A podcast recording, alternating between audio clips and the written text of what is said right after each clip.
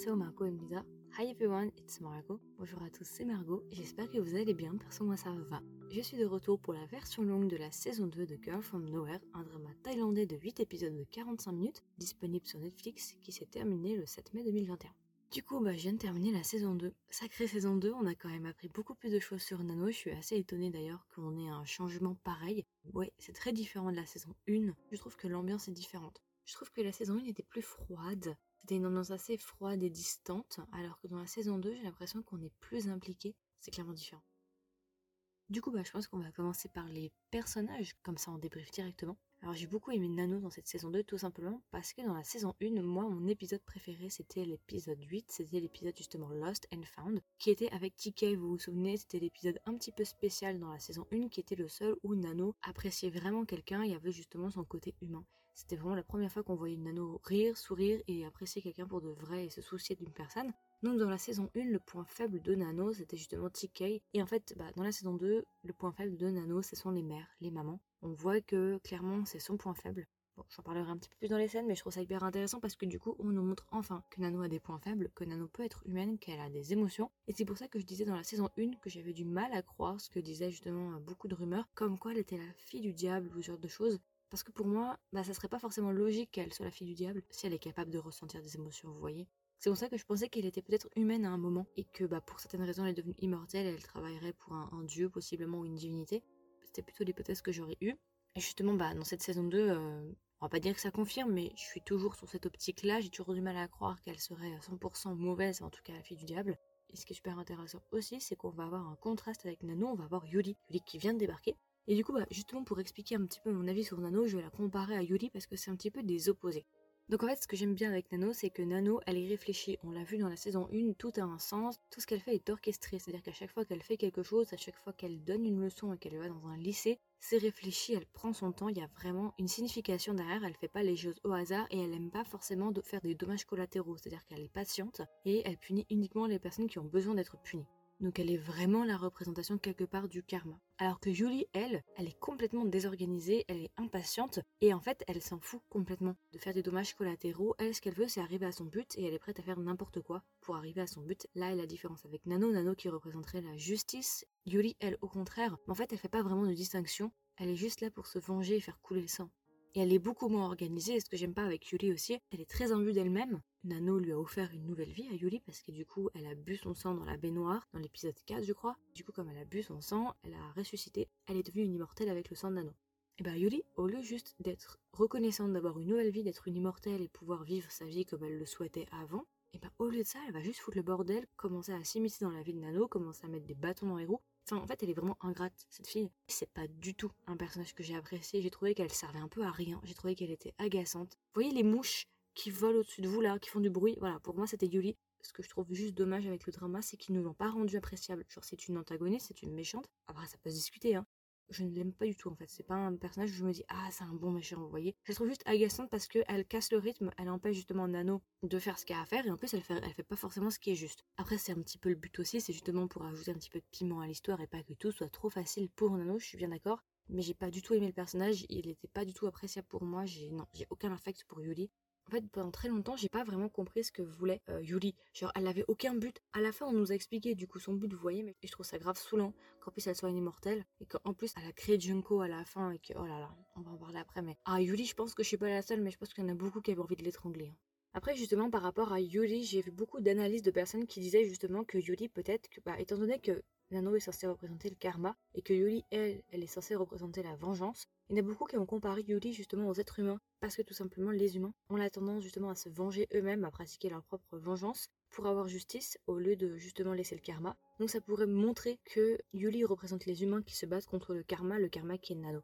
Ça peut être une analyse qui est assez intéressante, effectivement. Ça serait fortement possible que ce soit ça en réalité, mais en fait, le truc c'est que je trouve ça juste dommage qu'en fait Yuli c'est un personnage très intéressant et ils nous l'ont juste pas rendu appréciable. Parce que ça aurait été encore plus intéressant s'il y avait un dilemme, si vraiment on appréciait Yuli, qu'elle avait quelque chose qui faisait qu'on l'aimait, et que justement on soit tiraillé entre Yuli et Nano, ça aurait été assez intéressant et je trouve ça dommage qu'on n'a pas rendu du tout Yuli intéressante, ou en tout cas on l'a pas du tout rendu appréciable. Et du coup bah le choix est vite fait, vous voyez et c'est juste un antagoniste et euh, personnellement genre j'ai pas forcément envie d'en apprendre sur elle enfin on en sait un petit peu sur elle mais j'ai juste envie qu'elle dégage assez rapidement en fait et je trouve ça dommage parce que ça aurait été peut-être plus sympa de mettre un conflit moral avec les spectateurs en se disant ah mais alors quel côté j'aurais choisi? Alors là, bah clairement on nous la montre comme une méchante, on nous la montre comme quelqu'un qui juste veut faire le bordel et le chaos. Donc la solution on l'a vite trouvée en fait. Les gens auront tendance à se mettre du côté de Nano.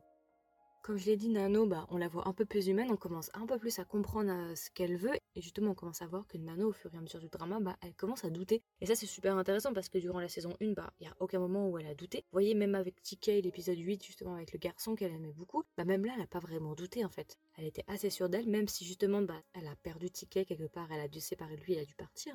Mais en fait, depuis l'arrivée de Yuri, c'est à partir de là en fait où Nano va commencer à douter un peu plus d'elle. On va en apprendre un peu plus sur la fonction des immortels parce que Yuri nous fait comprendre que parce que Nano a des doutes et commence à avoir des émotions, c'est à partir de là qu'elle peut devenir humaine. Et ça ouvre aussi beaucoup de questions par rapport à la suite sur euh, ce qui va se passer par rapport à ces deux personnages-là et euh, ce que va devenir Nano et en général ce que sont ces immortels. Après, il y a eu plein d'autres personnages, mais ce sont des personnages plutôt secondaires. Il y a eu Junko aussi, Junko qui est un nouvel immortel qui a été créé par Yuri à la fin du huitième épisode. Gros climax, euh, gros revirement de situation d'ailleurs pour cet épisode-là. Pareil, en fait, c'est une Dorai. Genre, je comprends pas. En fait, c'est grave le bordel. À la place de Nano, mais j'aurais le seum. Mais vraiment, ça me ferait grave chier en fait. Ça m'emmerderait de ouf de savoir qu'avec mon sang, j'ai créé une ingrate qui est Yuri et que cette ingrate crée un monstre. Enfin, c'est déjà un monstre en fait. Prend une malade et la crée un immortel. Non, mais c'est n'importe quoi. Vraiment, à la place de Nano, j'aurais vraiment le seum. Et j'ai trouvé durant tout le long du drama que Nano était grave calme. C'est ça que j'ai trouvé aussi étonnant, c'est qu'elle n'avait pas l'air spécialement surprise, ou en tout cas, elle n'avait pas l'air déstabilisée tout au long du drama. Et ça que je trouve super étonnant, c'est que bah, normalement, elle aurait dû être étonnée d'avoir créé quelqu'un. Donc, première solution, ça pourrait être tout simplement que c'est pas la première fois qu'elle crée un immortel, que c'est déjà arrivé par le passé. Parce qu'en vrai, on sait pas de quel âge a Nano pour de vrai, on sait pas depuis combien de siècles elle est là, qu'est-ce qu'elle a vécu. Ce qui me semble assez étonnant, c'est qu'elle ne réagit pas quand Yuri est, née, entre guillemets, ou en tout cas, elle n'a pas l'air non plus très déstabilisée ou anxieuse. Donc ça, c'est intéressant parce que du coup, bah, on se dit, ok, est-ce qu'elle est en train de mentir, elle est en train de faire un poker face, et est-ce qu'elle est en train justement de bluffer? Ou au contraire, est-ce que finalement, bah, ça la dérange pas tant que ça, qu'elle se sent pas plus menacée que ça? Tout au long des épisodes, quand Yuri va commencer à mettre des bâtons dans les roues à, Nano, bah, Nano va lui dire à plusieurs reprises que de toute façon, elle lui arrivera pas à la cheville et que si elle veut la remplacer, bah, qu'elle le fasse. Nano, en fait, est pas du tout inquiète. Elle est plutôt confiante. Donc si elle est confiante, c'est qu'elle a une raison d'être confiante.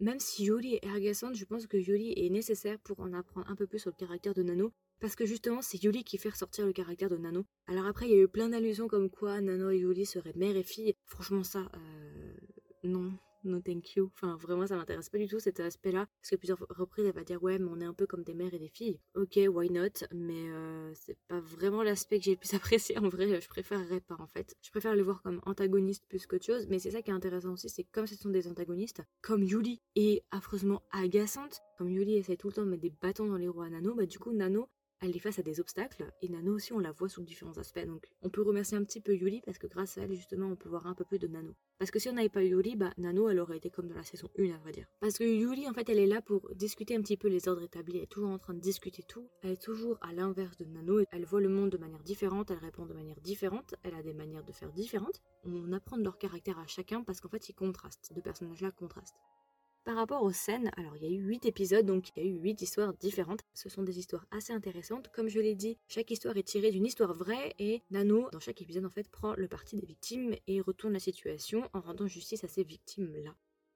Du coup, bah, l'épisode 1, épisode 1 assez intéressant, un épisode 1 aussi qui donne le ton pour le reste du drama c'était un épisode 1 que j'ai bien aimé, c'était assez intéressant parce que justement ça commence avec un thème assez important, assez pas assez lourd mais en tout cas assez important et assez présent dans la société, c'est tout simplement les grossesses chez les jeunes adolescentes. Et justement on va nous montrer la vie en fait de ces jeunes adolescentes qui tombent enceintes et les inégalités dans les conséquences qu'il peut y avoir entre les deux sexes. Donc ce qui est assez intéressant c'est que dans cet épisode là bah du coup Nano elle va inverser la situation et en fait on a un personnage principal qui s'appelle Nanaï je crois ou Nai. C'est lui en fait qui a mis enceinte beaucoup d'élèves beaucoup de jeunes femmes dans le lycée et on sait qu'en fait, Nanaï, il a tendance à ne pas prendre de responsabilité par rapport à ces jeunes filles-là. Il a tendance justement à rejeter la responsabilité sur elle et de totalement se dédouaner. Et en fait, ce qui est super bien, c'est que Nano, dans cet épisode-là, eh ben, elle va mettre enceinte Nanaï. Donc là, déjà, assez euh, impressionnant, assez euh, inattendu, parce que du coup, bah, cette fois-ci, ça va être vraiment la définition du karma mais vraiment poussé à son paroxysme, poussé à son extrême. Tout simplement, Nanaï va à son tour tomber enceinte pour vivre ce qu'a vécu les jeunes filles qu'il a lui-même mis enceinte. Donc c'est vraiment la définition de se mettre à la place de quelqu'un, mais là ça a été pris à la lettre. Et justement, bah, on va suivre justement le parcours typique d'une jeune fille qui vient d'être enceinte, en passant par le rejet scolaire, le rejet de sa famille, l'isolement, euh, vivre dans la pauvreté, dans la peur. Mais on va le voir cette fois-ci par un homme. Ce sera un homme qui va incarner justement cette jeune fille entre guillemets euh, et qui va passer par toutes ces étapes-là. Donc c'est super intéressant parce que déjà, on va suivre une histoire assez typique d'une jeune fille qui peut être abandonnée par sa famille lorsqu'elle est tombée enceinte euh, jeune. Et ce qui est super intéressant, c'est que cette fois-ci, c'est un homme qui passe par là. Et je pense que vraiment la volonté qui était faite, c'était aussi pour que le spectateur masculin se mette à la place de la femme, parce que juste montrer cette histoire-là d'un point de vue d'une femme, bah pour un homme, eh bah c'est difficile de se mettre à sa place. Alors que là, si c'est un homme qui vit cette situation-là, bah l'homme à côté, le spectateur, il aura plus de facilité à s'identifier à la personne et à se mettre à la place de la personne et à comprendre. Donc j'ai beaucoup aimé l'épisode, super intéressant parce que ça nous montre déjà un fait de société qui est présent et qui est assez tabou. Et aussi ça nous renverse la situation parce que c'est un homme qui vit cette situation-là. Il y a aussi le thème de l'avortement qui a été abordé parce qu'il faut savoir que l'avortement en Thaïlande a été autorisé qu'en 2021. Je crois que c'était en février et une nouvelle loi qui a été euh, acceptée, qui a été passée en Thaïlande actuellement. On a le droit à l'avortement, mais avant ça on n'avait pas le droit. Donc c'est-à-dire que la saison 1 qui s'est passée en 2018, et ben à cette époque-là on n'avait pas encore le droit en Thaïlande d'avorter. Donc pareil, ce sont toujours des faits de société, des thèmes assez intéressants, des thèmes assez importants qui ont été évoqués. Et je trouve que cet épisode 1 déjà était assez lourd. Et du coup, bah, dans cet épisode 1, on voit pour la première fois Yuli, Yuli qui va commencer à mettre des bâtons dans les roues à Nano, parce que c'est elle qui a fait comprendre à Nanaï que c'était Nano qui l'avait mis enceinte. Voilà, en fait, j'ai pas trop compris pourquoi Yuli était présente dans l'épisode 1 et on connaissait l'histoire de Yuli dans l'épisode 4, alors qu'on nous avait demandé, on nous avait conseillé de regarder la saison de manière chronologique, la saison 2, contrairement à la saison 1 où il était possible de la regarder de manière désordonnée. Justement, on nous disait qu'il va y avoir une évolution du personnage de Nano et que pour bien comprendre, fallait regarder chronologiquement. Mais ce que je ne comprends pas, c'est pourquoi est-ce que Yuli est déjà présente dans l'épisode 1, mais par contre, on apprend son histoire, on apprend ce qui s'est passé qu'à l'épisode 4. Donc ça veut dire déjà que le drama en lui-même n'est pas chronologique. Mais on nous demande de regarder en chronologiquement quelque chose qui n'est pas chronologique. Je trouve pas ça hyper logique, j'ai pas vraiment compris pourquoi. Voilà, hein. Quelque chose qui est assez similaire à la saison 1, la saison 2 a aussi eu un épisode assez différent. Dans la saison 1, il y avait eu l'épisode 8 qui démarquait des autres épisodes tout simplement parce qu'il n'y avait pas vraiment de violence. En fait, c'était plus un aparté, on avait l'impression, l'épisode 8 de Lost and Found. C'est mon épisode préféré justement avec la mini-romance entre guillemets de Nano et TK. Pour moi, c'est un épisode qui démarquait parce qu'il était très différent, c'était comme un moment de pause suspendu. Et bah dans la saison 2, on a un épisode comme ça qui est l'épisode 2, l'épisode justement sur les écoles mixtes. Déjà, c'est un épisode où il y a zéro violence, donc ça c'est assez intéressant. Au contraire, il y a même une mini-romance. Une mini-romance pas avec Nano, mais avec deux autres personnages principaux du drama. C'est un épisode, on va dire qu'il n'a pas de violence, donc ça c'est cool, mais aussi c'est un épisode beaucoup plus soft, beaucoup plus cool, et il est vraiment suspendu, c'est pareil. Pour moi, c'est un petit peu dans la même catégorie que Lost and Found de la saison 1. C'est un épisode qui est très différent, qui se démarque des autres épisodes tout simplement parce qu'il fait une pause, c'est un aparté dans le drama. En même temps, quand on voit l'épisode 3 juste après, on peut comprendre pourquoi l'épisode 2 est là. C'est peut-être justement pour euh, calmer le jeu avant justement de rentrer dans le, dans le vif du sujet. Parce que c'est vrai que l'épisode 3 était très violent. Euh, l'épisode 2 m'a fait beaucoup rire, il y a eu beaucoup de trucs assez drôles. Enfin, le personnage principal qui est la directrice, la femme là, elle a d'ailleurs dans l'épisode 2 une imagination assez, euh, assez euh, fournie, j'ai envie de dire. L'histoire du lait, enfin, il y a une scène, vous voyez, où elle est en train de lire le portable de Nano et elle lit un message où c'est dit merci pour le lait ou je sais pas quoi, et elle commence à se faire des films.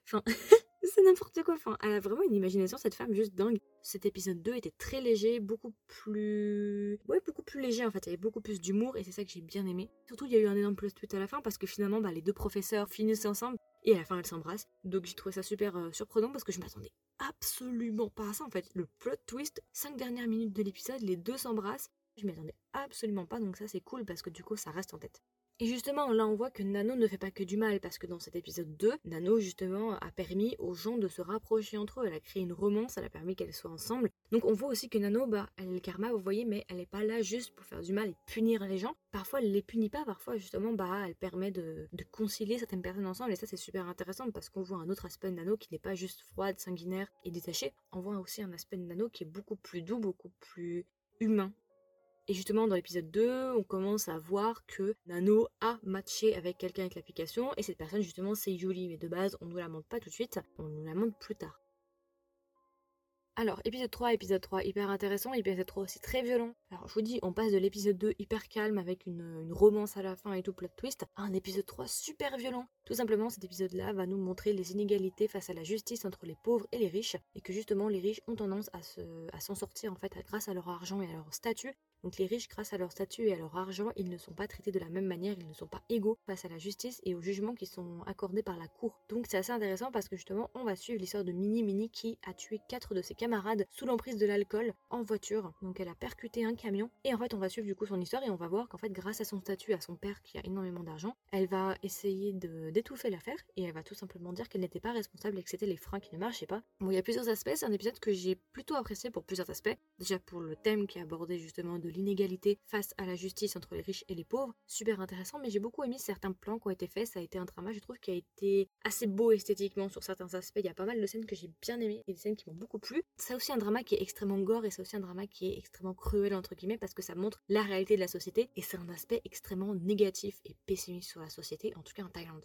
L'épisode 3 commence par un monologue de Nano, je vais vous le traduire parce que je vais pas vous le dire en anglais. Alors elle commence en disant Dans un pays où il n'y a pas de place pour les pauvres et aucune conséquence pour les riches, alors peut-être que le verdict ne vient pas de la cour mais vient de l'argent que tu possèdes super négatif, euh, ça commence déjà, on comprend très vite à quoi on a affaire. Donc on va parler de Mini, Mini qui est tout simplement une euh, pourrigatée, on peut le dire, on peut c'est une pourrigatée, qui n'assume absolument pas les conséquences de ses actes et qui se cache derrière son père et l'argent qu'il possède pour réparer toutes ses erreurs. C'est un résumé assez simple du drama et de Mini. Mini est assez détestable et elle est un petit peu l'archétype justement euh, de ce qu'ils veulent représenter de ces personnes-là, de ce 1% de ces riches-là qui se cachent derrière leur argent pour échapper à la justice. Donc il y a pas mal de trucs euh, assez sympas avec cet épisode-là. J'ai beaucoup aimé une des scènes, une des scènes des miroirs. Vous savez, c'est les miroirs de chaque côté où Minnie marche sur une allée centrale il y a deux miroirs de chaque côté. Et on voit justement des esprits qui la suivent. J'ai trouvé cette scène hyper intéressante. Elle est vraiment belle esthétiquement. Justement de voir Minnie avancer avec les deux euh, miroirs. J'adore cette scène. Elle arrive, je crois, deux ou trois fois dans le drama. Aussi, il y a des éclairages qui changent, vous voyez, parce que dans le, par exemple, dans le salon familial, dans la maison en général, on va avoir des tons chauds, des tons orange. Quand elle va aller au lycée, par exemple, ou même à la cour, euh, il va y avoir des tons assez bleus, assez crus. Et quand elle est dans sa chambre, on a des tons rouges avec les rideaux et les murs. Donc c'est assez intéressant les différentes couleurs qui ont été choisies pour justement mettre des ambiances différentes au fur et à mesure. Euh, par exemple, on voit que la chambre, au fur et à mesure, elle devient de plus en plus rouge. Il me semble dans mes souvenirs qu'au début, elle n'est pas si rouge que ça et que plus on va avancer dans l'épisode, plus la luminosité de la chambre va devenir rouge il y a un truc qui m'a pas du tout plu avec Minnie en fait que j'ai trouvé absolument pas logique, c'est à la fin du jugement en fait, à la fin du procès, Minnie sort au calme en souriant. Genre t'as tué quatre personnes, à quel moment tu sors du tribunal en souriant, même si t'es innocente, même si t'es innocente et que parce qu'elle a plaidé qu'elle était innocente et que c'était de la faute des victimes, même si t'es innocente, à quel moment tu sors du tribunal avec les journalistes en souriant et en sautillant? Genre je ne comprends pas. Genre même si c'est pas toi qui as tué les personnes, tu devrais quand même te sentir un minimum coupable ou au moins tu devrais faire semblant de te sentir coupable, mais elle elle fait même pas en fait, elle fait même pas l'effort. Elle sort du tribunal, elle sourit. Et justement, dans le drama, on nous dit qu'il va y avoir euh, des dommages et intérêts qui vont être donnés aux familles qui sont de 300 000 bahts. J'ai fait le change, euh, j'ai regardé un petit peu le change de 300 000 bahts pour euh, des dommages et intérêts pour la famille d'une personne qui est morte. Ça revient à 7800 euros. Je peux vous dire qu'en France, ce serait jamais 7800 euros pour un dommage et intérêt de quelqu'un qui est mort. Hein. Never. C'est rien du tout. Et encore, ça semblait comme si c'était énorme. Alors je sais pas si en Thaïlande c'est gigantesque, mais moi ça me semble pas assez pour la vie de quelqu'un. C'est-à-dire que la vie de quelqu'un vaut que 7800 euros. Euh, non, je pense pas. C'est un épisode qui a beaucoup utilisé la musique classique, la musique classique pour apporter justement une dimension tragique au drama, une dimension un peu plus sérieuse. C'est un drama assez intéressant, j'ai bien aimé. C'était juste très gore, la période justement où elle doit vivre les quatre morts. D'ailleurs, elle a pas vécu les quatre morts, je crois. Enfin, si la quatrième c'était son suicide, ok. Mais normalement, c'était pas ça. Parce que justement, Yuri est venu encore euh, s'immiscer dans ce qui ne la concernait pas. Surtout qu'il y a une incohérence dans la scène, c'est-à-dire que Minnie elle est en voiture et tout, rien, on la voit percuter la voiture et la scène d'après, il y a un petit trou dans le pare-brise, donc côté conducteur, parce que je ne comprends pas, c'est qu'on change de plan et on la retrouve dans le camion, allongée. La scène n'a aucun sens. Au niveau de l'angle, comment elle a pu se retrouver dans cette position-là, enfin, pour moi, il y a une incohérence par rapport à ça qui a été faite. Euh, même au niveau de l'angle, je vois pas comment elle aurait pu se tourner pour atterrir sur le dos avec le visage justement euh, qui regarde en direction du pare-brise. Enfin, y a, vous verrez de toute façon quand vous regarderez l'épisode, euh, Minnie comme elle est tombée, c'est pas, pas logique. Je vois pas comment elle a pu se retrouver dans cette position-là après avoir eu un accident. Elle aurait dû à la limite se retrouver sur le ventre avec la tête vers l'avant. Mais dans l'ensemble, c'était un drama assez intéressant, très tragique, assez négatif sur la société euh, actuelle. Mais c'était vraiment assez intéressant dans la manière dont ça a été filmé, les éclairages, ce genre de choses. Il y a eu pas mal aussi de jeux avec nous parce qu'on nous a fait plusieurs rêves, parce qu'à plusieurs moments, elle pensait qu'elle revenait à la réalité et en fait, c'était des rêves à chaque fois où elle mourait. Mais quand même, c'était super gore, vraiment. Un truc que j'ai bien aimé, parce que j'ai pas aimé Yuli, mais il y a quand même une scène que j'ai bien aimé de Yuli, je pense que c'est la seule de Yuli que j'ai bien aimé. C'est justement quand euh, Minnie se suicide et que Nano elle est au rez-de-chaussée et elle la voit tomber devant elle, et derrière elle, il y a l'ascenseur qui sonne, il s'ouvre, et là c'est Yuli. Elle fait euh, Surprise En fait, je m'attendais pas du tout à ce qu'elle dise Surprise aussi quelque chose que dont j'aime me rendre compte, en fait, si vous constatez, à la fin de chaque épisode dans la saison 1, Nano, dès qu'elle finissait quelque chose, elle passait son temps à rire. Au début de la saison 2, elle rit à chaque fois aussi, après chaque épisode où on la voit rire, mais aux deux derniers épisodes, on peut voir en fait que Nano ne rit plus. Donc déjà, ça peut être un indice qu'elle ne s'amuse plus autant qu'avant, parce qu'avant, justement, on savait qu'elle riait parce qu'elle s'amusait du malheur quelque part des autres. Or là, on ne la voit plus du tout rire, donc ça veut dire qu'elle ne prend plus aucun plaisir à faire ce qu'elle fait.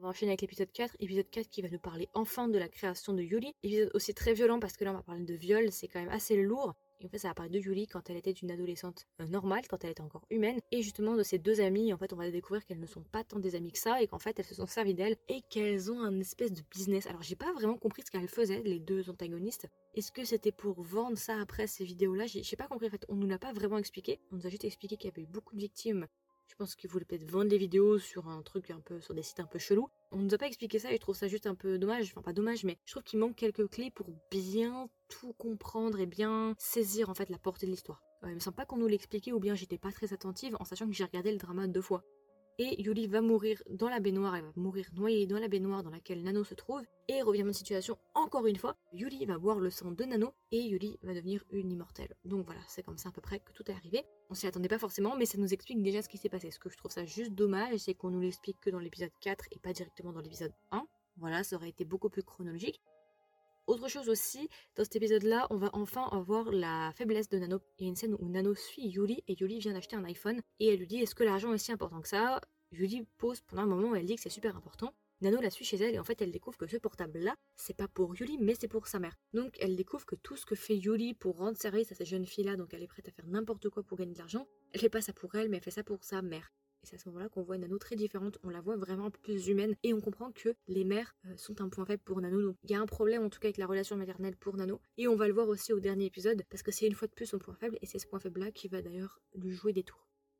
Épisode 5, du coup, épisode 5 assez violent mais assez intéressant, c'est tout simplement sur le système du bizutage et de la violence scolaire. C'est super intéressant parce qu'en fait, ce sont des thèmes assez euh, courants et ce sont des thèmes qu'on aborde aussi en psychologie sociale. Tout ce qui est le sentiment d'appartenance, la création justement de rites pour avoir un sentiment d'appartenance, tout ce qui est les effets de groupe.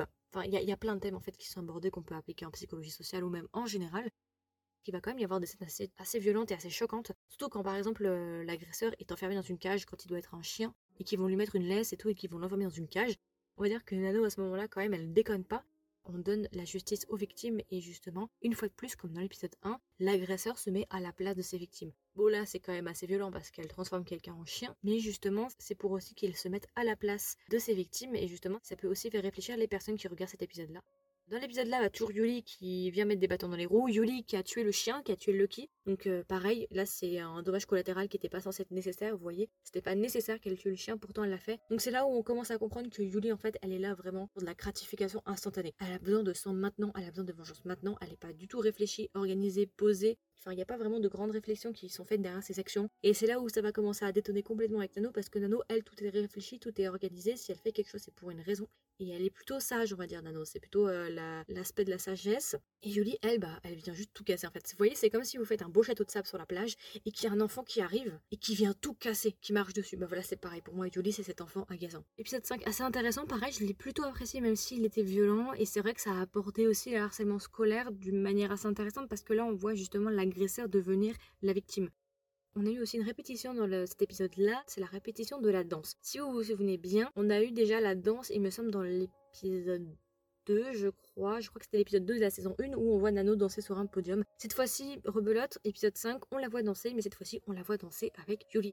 Ma question est, quelle est la signification de cette danse? Est-ce que cette danse a une importance? Elles dansent toutes les deux comme si elles s'affrontaient quelque part. Je pense qu'il doit y avoir un sens. Aussi, ce qui est assez intéressant avec l'épisode 5 et qui est assez différent avec les autres épisodes, c'est que c'est la première partie du drama. Je me rappelle plus la deuxième, en tout cas, je suis sûre que pour la première partie du drama, elle est vraiment filmée comme si c'était un reportage. Durant le moment justement où le, personnage principal bisute les autres élèves, les scènes, très souvent, ce sont des one-shots, c'est-à-dire qu'il n'y a pas de coupure. C'est tout une seule scène très longue de plusieurs secondes où il y a juste le personnage qui fait un monologue et qui réagit en direct. Et par exemple, il y a des scènes où il y a un zoom de caméra et le zoom, par exemple, est super abrupt et direct. On a vraiment l'impression que c'est un reportage ou une caméra cachée, vous voyez. Donc ça, c'est un style qui est assez différent parce que c'est beaucoup plus immersif. Et en fait, ça nous donne vraiment l'impression d'être caché derrière et juste de regarder la scène de manière extérieure, d'être témoin de ce qu'il se passe. Épisode 6, épisode 6 beaucoup plus général, ça va parler de remettre en question les ordres établis. En fait, ces règles-là sont des outils pour les personnes qui ordonnent ces règles-là. Mais en contrepartie, ces personnes qui ordonnent ces règles-là, ce règlement-là, ces lois-là, en fait, elles n'appliquent pas ces règles pour elles-mêmes. Donc c'est un petit peu fait ce que je dis mais pas ce que je fais. Donc c'est vraiment un appel à remettre en question euh, les heures établies. Ça va aussi parler du moule scolaire et du moule dans lequel les étudiants sont mis par le système scolaire. Et en fait, cette histoire de moule scolaire, de conformité, et cette question justement de questionner les règles établies, elle se traduit tout simplement parce que l'épisode est en noir et blanc. C'est super rare à présent d'avoir du contenu en noir et blanc. Euh, la majorité de l'épisode est en noir et blanc, il y aura juste quelques touches de couleur à certains moments et ces touches de couleur là sont super importantes parce que ce sont justement des marques de différenciation qui vont être mises tout au long du drama on va se retrouver dans un milieu scolaire où tout est en noir et blanc. Donc un moule scolaire où tout le monde doit être conforme, tout le monde doit se ressembler, où tout le monde doit être uniforme et pas se différencier. Et justement, les touches de couleur, ça va être tous les moments justement où Nano, par exemple, va vouloir se différencier de ce monde noir et blanc, de ce monde gris, et vouloir se détacher de ce moule-là et questionner les ordres déjà préétablis. Donc c'est super intéressant. Nano par exemple va porter du rouge à lèvres, elle va porter des nœuds verts, elle va porter une perruque violette. Et aussi, il va y avoir le directeur de l'école. Le directeur de l'école au début du drama est en noir et blanc si je ne dis pas de bêtises. Mais au fur et à mesure du drama, eh ben, on va le voir porter un costard rose. Alors, comme le directeur, c'est lui qui impose le règlement, techniquement, le directeur, il est censé appliquer ce règlement à lui-même. Sauf que en portant un costume rose et qui pète, bah, ça nous montre que les personnes qui ordonnent les règles, qui les imposent, et eh bah, elles les suivent pas elles-mêmes, vu que comme le directeur impose une conformité et une uniformité pour tout le monde, même pour les professeurs, et eh bah, lui-même ne l'applique pas en portant justement ce costume de couleur parce que lui, il veut affirmer sa différence. Parce qu'on voit aussi que cette conformité et ces règlements ne s'appliquent pas qu'aux élèves, et s'appliquent aussi aux professeurs parce que les professeurs sont toujours en noir et blanc, et aussi parce que les professeurs n'ont pas de nom. Les professeurs s'appellent A, B. Du coup, comme ces professeurs-là sont réduits à de simples lettres, et ben on voit où ils sont prêts à aller, vu que leur identité est complètement effacée, et ce qu'ils sont prêts à faire aux élèves. Et aussi, ce qui est super intéressant, c'est qu'il y a une référence qui a été faite aussi en psychologie sociale. Elle dit au début du drama qu'une loi, plus elle est ancienne, mieux c'est, parce que justement, plus c'est ancien, plus ça a fait ses preuves. C'est tout simplement la préférence pour l'ancienneté. On se dit tout simplement que quelque chose qui est vieux, on peut tout simplement plus le faire confiance que quelque chose qui est récent. Parce qu'en fait, dans le drama, il y a un règlement, je crois qu'il y a plus de 5000 règles. Euh, ouais, il y a plus de règles qu'au Gousoulan. Si vous avez la référence, vous l'avez et c'est un cahier entier qui date du 19e siècle. Et Nano, justement, elle est là pour casser le règlement et montrer justement que bah, ces règles-là sont obsolètes et qu'en plus elles ne sont pas respectées par les personnes qui les ordonnent. Il va aussi y avoir les effets de groupe, les mouvements révolutionnaires, et aussi justement cet effet mouton qu'on peut avoir euh, avec les étudiants, avec les élèves, qu'on va avoir surtout à la fin du drama. Moi, ce que j'ai beaucoup aimé en fait dans cet épisode-là, c'est l'aspect noir et blanc. J'ai kiffé, vraiment, j'ai trouvé ça super intéressant. Même si c'était en noir et blanc, j'ai trouvé que le drama justement était beaucoup plus intéressant et ça m'a vraiment donné des aspects un peu des vibes de films de propagande. Vraiment, vous comprendrez quand vous l'aurez vu, mais ça fait très propagande en fait, avec les drapeaux, les costumes et tout. Enfin, c'était super intéressant. J'ai beaucoup aimé cet épisode parce que j'ai trouvé qu'il était très différent et qu'il se démarquait du reste. Il y a vraiment une utilisation aussi des musiques qui est là pour ponctuer et qui ajoute un petit aspect, je sais pas si on peut dire burlesque, mais en tout cas assez drôle ou assez tragique, mais tragique drôle, je, je sais pas comment expliquer, mais ça rend le truc assez ridicule en fait. Et euh, j'ai beaucoup aimé l'utilisation des musiques dans ce drama-là, en plus du noir et blanc. Du coup, à la fin, bah, Yuli, elle a perdu contre Nano. Yuli se fait enfermer et on la voit sortir de la pièce euh, de. C'est la pièce pour se repentir là. On sent qu'à la fin de l'épisode, justement 6, ça va être la guerre entre Nano et Yuli de manière officielle parce que justement euh, Nano a puni Yuli en l'enfermant. À la fin, justement, de cet épisode-là, tous les élèves en fait sortent de l'école et en sortant de l'école, ils pensent retrouver des couleurs, sauf qu'on se rend compte en fait qu'une fois qu'ils sont sortis de l'école, tout est en noir et blanc. Alors qu'au début, quand Nano arrive dans l'école et qu'elle est encore dans le monde normal, on voit que c'est en couleur et dès qu'elle rentre dans l'école, c'est en noir et blanc. Donc on nous montre qu'à partir du moment, je pense, où tu sors du système scolaire où tu as été déjà embrigadé et dans le moule, bah c'est super compliqué en fait de sortir de ça, vu que tout le monde a déjà été formaté et que ce monde-là, bah c'est plus que l'école en fait, ce monde gris, c'est la société actuelle. En fait, elle commence à questionner aussi ce qu'elle fait à la fin de cet épisode 6, tout simplement parce qu'elle demande qui peut décider de ce qui est juste ou ce qui est mal dans un monde en noir et blanc où tout est gris.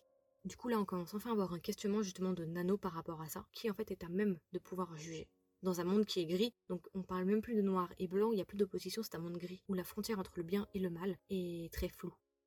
Du coup, épisode 7, épisode 7, assez majeur parce que c'est vraiment officiellement là où on commence à voir Nano douter. C'est tout simplement l'épisode où on parle des réseaux sociaux et des parents qui utilisent leurs enfants pour en faire des influenceurs ou des youtubeurs, qui les exploitent, entre guillemets, en tout cas qui les utilisent pour se faire de l'argent sur internet à la fin de l'épisode, la fille qui s'appelle Jenny X, je crois, elle dit mais euh, est-ce que j'ai vraiment mérité ça? Est-ce que c'était pas trop en fait? Est-ce que t'as pas été trop cruel avec moi? Est-ce que je méritais tout ça? Et c'est à ce moment-là justement où on voit Nano douter pour la première fois et elle ne répond pas en fait, elle n'est même pas capable de répondre à ce qui a été dit, tout simplement parce qu'elle commence à douter. Et Yuli en rajoute une couche en lui disant tu commences enfin à douter de ce que tu fais, tu vas devenir humaine.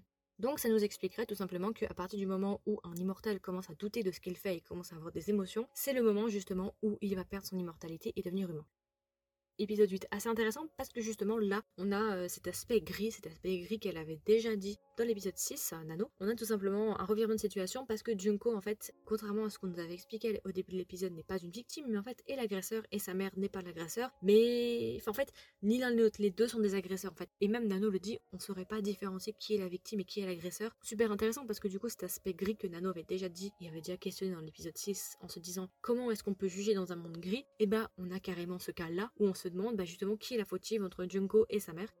Une fois de plus, la mère de Junko va devenir une faiblesse pour euh, Nano parce que simplement, la figure maternelle pour Nano est une faiblesse. On l'avait déjà vu avec l'épisode de Yuli et cette fois-ci ça recommence parce qu'au moment où Junko s'apprête à tuer sa mère, euh, Nano, de manière assez inattendue, arrête le couteau avec sa main. Donc ça c'est surprenant parce qu'on voit que même Nano ne s'attendait pas à ce qu'elle a fait. Parce que généralement, elle n'est jamais intervenue dans une confrontation entre deux êtres humains, elle a toujours laissé les êtres humains régler leurs problèmes entre eux, elle n'est jamais intervenue. Or ici, elle est intervenue d'elle-même. Elle est prête un petit peu à se sacrifier pour quelqu'un, ou en tout cas elle est prête à s'impliquer physiquement et impliquer sa vie pour quelqu'un. À la fin, Yuli prend son sang et utilise son sang pour le donner à Junko. Et Junko, justement, se transforme en immortel à son tour. On les voit justement partir de chaque côté. Et Yuli dit à Nano que c'est la fin de son ère et qu'il est enfin temps de prendre sa place. Et enfin, on comprend les motifs de Yuli au dernier épisode. Elle nous dit tout simplement que son but c'est de créer plein d'immortels et qu'en fait elle veut tourner toutes les victimes, entre guillemets, ou en tout cas les personnes qu'elle juge comme victimes, en immortels pour qu'ils puissent tous rendre justice et que ce soit le chaos. Donc enfin, on a les motifs de Yuli qu'on n'avait pas jusqu'à présent, donc des motifs assez tordus parce que clairement, elle veut pas la justice, Yuli, elle veut le chaos, elle veut le bordel. À la fin, on pense que Nano est morte et finalement, elle n'est pas morte. Elle est sur un toit en train d'observer Junko et Yuri. Et enfin, pour finir l'épisode, elle nous dit Dans un monde où tout le monde peut être le justicier, où tout le monde peut rendre justice par soi-même, est-ce que Nano est réellement nécessaire? Très très intéressant parce que du coup, ça ouvre sur une saison 3 je pense que j'ai fini sur l'analyse et le, débriefing en fait des épisodes et je vais glisser vers mon analyse et vers mes questions que je me pose et sur la saison 3 en général plusieurs questions. Tout simplement, donc, à la fin, Nano n'est pas morte, elle est bien vivante. Et en fait, moi, ce que j'ai constaté déjà à l'épisode 7, et aussi ce que j'ai constaté avec son comportement général, comme je vous l'ai dit, Nano, tout au long du drama, n'est pas spécialement surprise, en fait, par la création de Yoli, par sa création en tant qu'immortelle. Elle n'a pas l'air plus déstabilisée que ça. Et à la fin de l'épisode 7, justement, on nous montre que, soi-disant, elle serait humaine et qu'elle a une cicatrice. Et je me suis demandé, justement, si tout ça n'était pas orchestré par Nano. Et c'est vrai que quand on voit la fin où elle fait croire à Yoli et Yoli pense que Nano est morte et qu'on découvre qu'elle n'est pas morte du tout et qu'elle a l'air d'aller plutôt bien, et bien justement, je pense que tout a été organisé par Nano en fait. Je pense que Nano a un, plan et que ce plan on le verra dans la saison 3 parce que clairement, bah, elle va bien. Donc euh, elle a trompé Yuri. Yuri, une fois de plus, s'est fait avoir. Et visiblement, elle n'a pas empêché non plus Yuri de créer Junko. Effectivement, je commence à me demander est-ce qu'elle aurait pas un plan depuis le début, un plan qu'on ne connaît pas, qu'on ne nous a pas dit et qui sera dévoilé dans la saison 3 parce que je trouve ça assez étonnant qu'elle ait laissé Yuri créer Junko. Elle a laissé en fait tout se passer. Et justement, je me demande si cette cicatrice qu'elle avait laissée, est-ce qu'elle n'avait pas fait exprès de ne pas la faire guérir? Pour que Yuli pense qu'elle commence à devenir humaine et pour que justement Yuli fasse ce qu'elle a fait dans l'épisode 8 et dans ces cas-là peut-être que Yuli aurait fait une erreur à son tour. Alors par rapport à ça toujours, moi je me pose des questions par rapport à ce système de création d'immortels parce que je trouve ça quand même assez étonnant, ce système de création d'immortels et je me demande justement est-ce que ce serait pas un coup à la Vampire Diaries ou Journal d'un vampire, vous savez avec euh, Stéphane, Damon et, euh, et voilà, vous voyez cette série là. Il me semble que dans cette série là, vous avez en gros des originals, les premiers vampires qui ont créé plein de vampires et que si cet originaire vampire là meurt, alors tous les vampires qu'il a créés, peu importe le nombre d'années qui s'est écoulé, alors tous les vampires qui vont avec disparaissent parce que justement ils ont du sang de cet originaire là en eux. Est-ce que si Nano meurt pour de vrai, meurt d'une manière ou d'une autre, est-ce que toutes ces créations aussi vont mourir? C'est une question que je me pose. Je me demande justement, euh, est-ce qu'il y a une faille à ces immortels-là? Quelle est la faille? Est-ce que c'est juste devenir humain qui serait une faille? Question aussi, est-ce que tout ça a été orchestré, qu'en fait Nano n'a jamais rien ressenti, elle a jamais douté d'elle-même, et que tout ça faisait partie d'un plan pour se débarrasser de Julie ou pour lui donner une leçon peut-être, ce serait peut-être ça, il y aurait peut-être une question de leçon, et peut-être que tout ça fait partie justement d'une leçon qu'elle veut lui donner parce qu'on sait tout simplement que Nano aime prendre son temps. Une autre question que je me pose, c'est le bébé qui a été créé dans la saison 1, l'enfant de Nano et de Nanaï. En partant du principe que c'est effectivement son enfant et qu'elle a bien créé cet enfant, je me demande qu'est-ce qui va se passer avec cet enfant? Est-ce qu'il est immortel à son tour? Qui est cet enfant? Est-ce qu'il a vraiment du sang de Nano? Et donc elle a créé un autre immortel, vous voyez Parce qu'elle avait pas l'air plus choquée que ça. Donc si effectivement c'est son enfant, donc c'est un immortel, ça veut dire qu'elle n'est pas plus inquiète que ça. Donc ça veut dire qu'elle a l'habitude de créer des immortels. Donc, est-ce qu'elle a une solution pour s'en débarrasser et c'est pour ça qu'elle n'est pas du tout inquiète? Je ne sais pas. En tout cas, je me demande par rapport à cette enfant ce qu'ils vont en faire, s'ils vont vouloir en faire un personnage à part entière, est-ce qu'il va avoir une importance ou est-ce qu'ils vont l'ignorer tout simplement? Pareil, qu'est-ce qui va se passer avec Junko? Junko, quand même, qui est assez problématique vu que c'est quand même une sociopathe. Elle a quand même un souci psychologique, Junko. Je trouve ça quand même assez dangereux de donner justement du pouvoir à Junko. Et justement, ça va avec ce qu'avait dit Nano. Dans un monde où tout le monde se rend justice et tout le monde a le pouvoir de rendre justice, quelle est la place de Nano? Donc, dans un monde où tout le monde veut se venger, quelle est la place du karma? Ça peut être aussi traduit comme ça. Peut-être que c'est ça, effectivement, peut-être que ce serait une analyse. Donc voilà, je pense que j'ai fait le tour sur l'analyse de la saison 2 de Girl From Nowhere. J'attends la saison 3 avec impatience. J'ai entendu dire que pour le moment, il n'y a pas eu de saison 3 qui a été annoncée, mais que c'est en attente et que s'il devait y avoir une saison 3, ça sortirait l'année prochaine. S'il y a une saison 3, j'espère sincèrement que la saison 3 sera beaucoup plus longue que la saison 2 qui a été quand même assez courte et qu'on en apprendra un petit peu plus sur le passé de Nano. Euh, j'ai vraiment hâte de voir ce que ça va donner. J'ai hâte de voir des nouvelles, en tout simplement du drama. Parce que c'est un drama que j'aime énormément. Girl from Nowhere, c'est un concept qui est assez différent, qui est assez intéressant, qui est assez innovant et auquel j'accroche, que je trouve très très intéressant parce que justement il parle de faits de société, de thèmes qui peuvent être plus ou moins tabous et que chaque société peut comprendre et dont chaque pays est touché et ça peut toucher potentiellement tout le monde et ça c'est super bien parce que justement ça nous fait réfléchir aussi sur nous, sur ce qui nous entoure. Du coup, vous pouvez trouver ce podcast sur Spotify, Google Podcast, Apple Podcast, encore, et d'autres plateformes, mais je les connais un petit peu moins. Si jamais, vous pouvez aussi me trouver sur Instagram pour suivre tout simplement les actualités du podcast ou être au courant en avance des sorties. Donc, vous pouvez me trouver sur Instagram sous le nom de Kedrama, tiré du bas Margot, Margot avec un O, ou bien tout simplement avec le nom du podcast qui est Kedrama avec un S, tiré du bas, with W-I-T-H, tiré du bas, Margot avec un O. J'espère que ça vous a donné envie de regarder la saison 2. Donc si jamais vous l'avez pas encore regardée, je vous la recommande. Et puis voilà, écoutez, je vous souhaite une agréable journée ou une agréable soirée et je vous dis à la prochaine pour un nouveau drama. Bye